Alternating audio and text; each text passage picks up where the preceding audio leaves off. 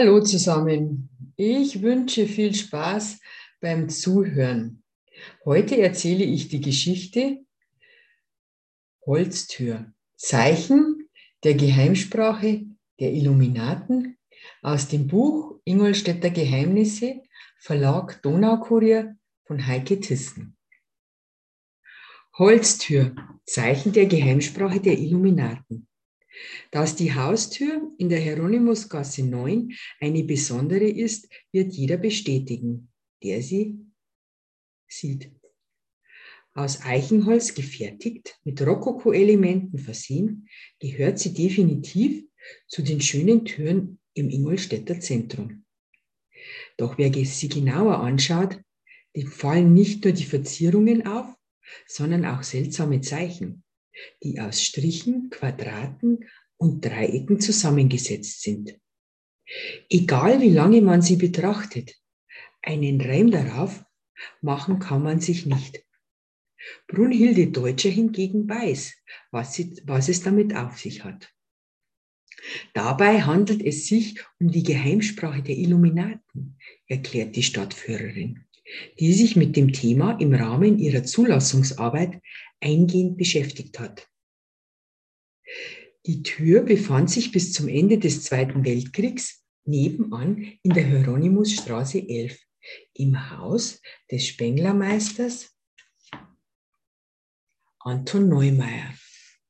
Sie ist ein Replik einer Tür, die einst im Illuminatenhaus in der Theresienstraße 23 angebracht war.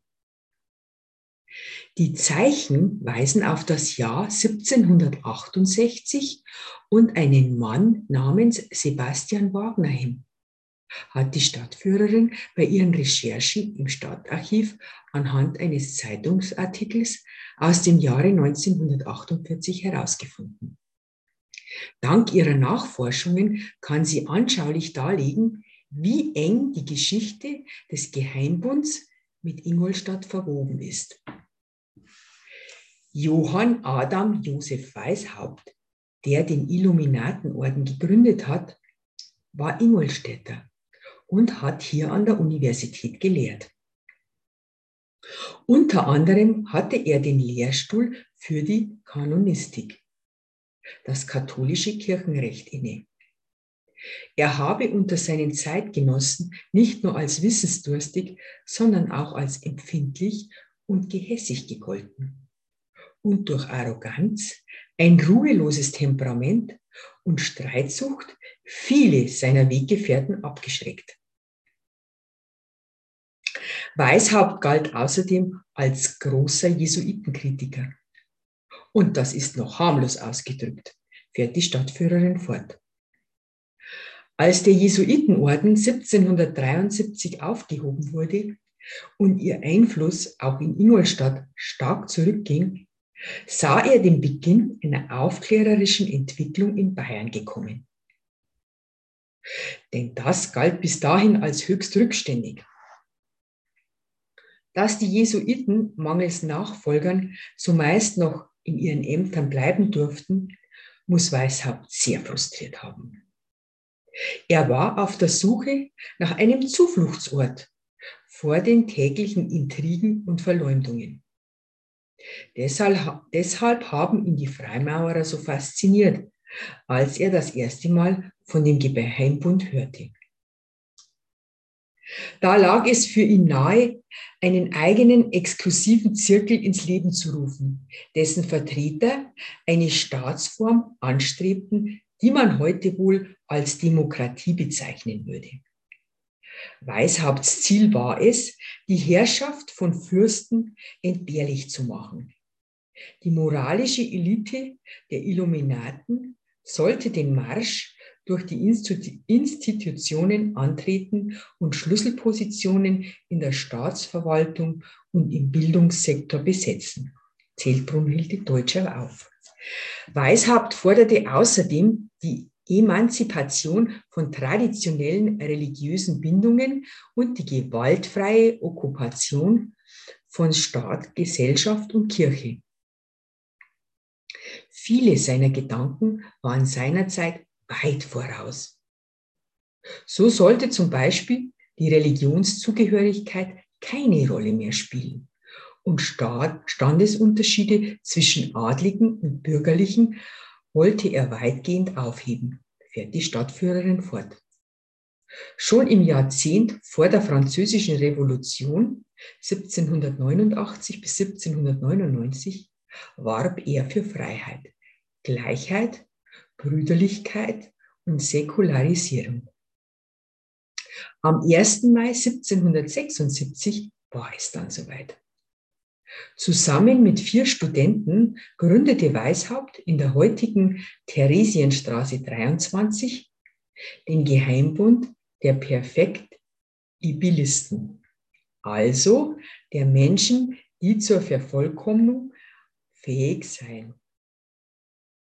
Eigentlich habe er den Namen Bienenorden vorgesehen gehabt, sagt Brunhilde Deutscher und zitiert eine Quelle, in der Weishaupt an seinen Mitstreiter Franz Xaver von Zwack schreibt. Wenn es Ihnen beliebig und nicht zu viel Mühe macht, so geben Sie dem Orden statt Illuminaten den Namen Bienenorden oder Bienengesellschaft. Kleiden Sie die ganzen Statuten in diese Allegorie ein, dass dieser Grad die Vorbereitungsschule sei. Das Honigsammeln und auf künftige Zeiten seine Auskunft, Nahrung, erforderlichen Unterricht und Wissenschaft zu haben. Zu den Bienen, so fuhr Weishaupt fort, gehörten auch die Regeln von Mäßigung und Hauswirtschaft.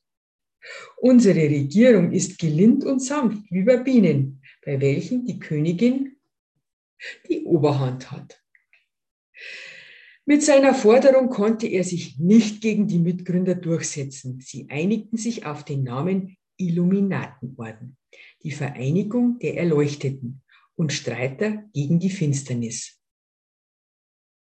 Doch der Zirkel der Auserwählten wäre wohl klein geblieben, wäre nicht 1780 Freiherr Adolf von Knigge zu Weishaupt und seinen Gleichgesinnten gestoßen. Knigge, der heute noch wegen seiner Benimmregeln in aller Munde ist, spielte innerhalb kurzer Zeit eine wichtige Rolle bei den Illuminaten. Knigge war derjenige, der Weishaupts Gedanken in Worte fasste und sie so einem größeren Publikum zugänglich machte, sagt Brunhilde Deutscher über dessen Bedeutung. Er sei ein idealer Organisator und Werber für den Geheimbund gewesen.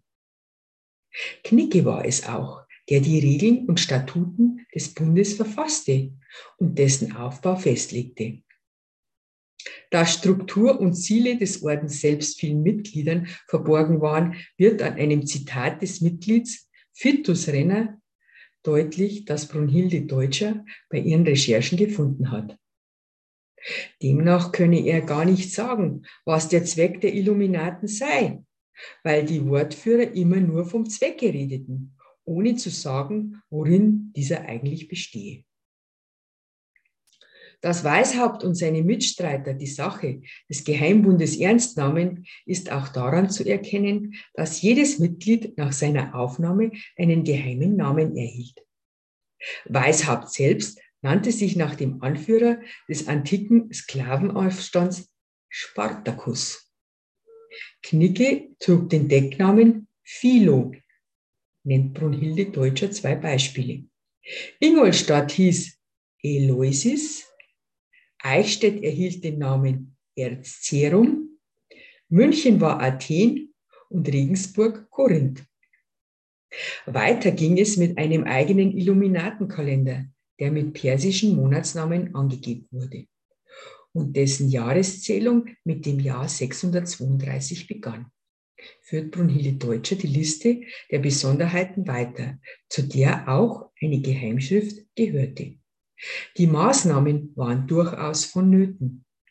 Die fortschrittlichen Gedanken der Illuminaten grenzten in den Augen der weltlichen und geistlichen Fürsten an Hochverrat und Ketzerei. Weishaupt und Knigge schienen damit den Nerv der Zeit getroffen zu haben. Denn schon vier Jahre nach der Gründung waren die Illuminaten in vielen bayerischen Städten, darunter auch München, fest etabliert.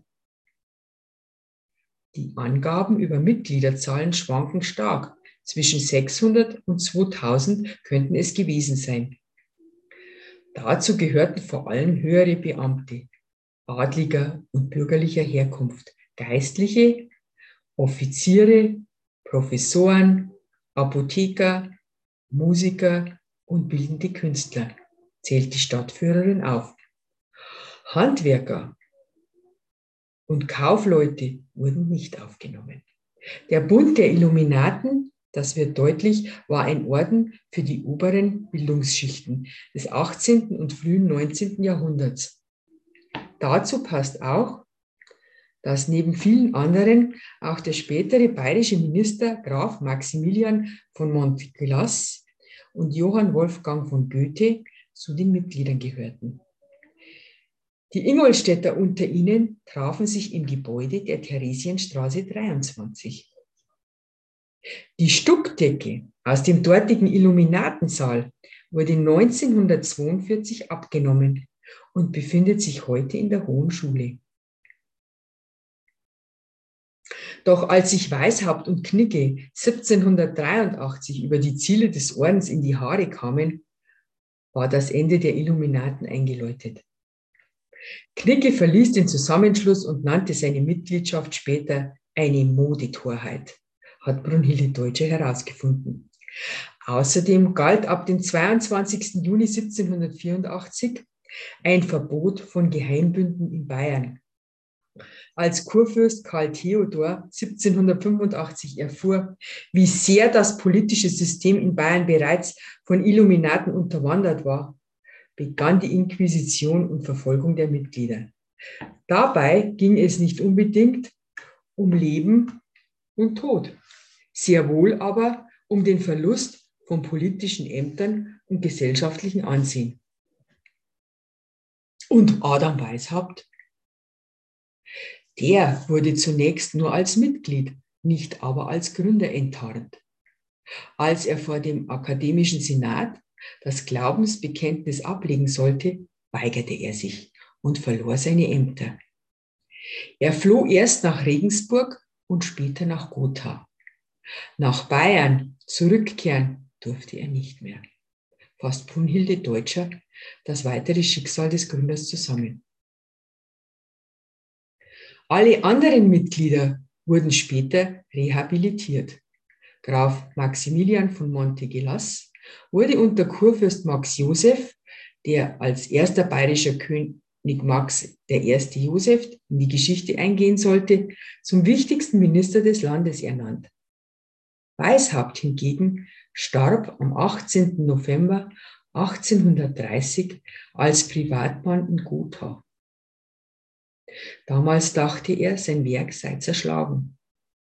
Dass noch fast 200 Jahre später, dank diverser Verschwörungstheorien, Romane und Hollywood-Filme, die Illuminaten ein Thema sein würden, hat er sich vermutlich nicht einmal im Traum vorgestellt. So, ich hoffe, äh, es war ein bisschen interessant und ihr hört mir das nächste Mal wieder zu. Ich wünsche euch eine schöne Woche.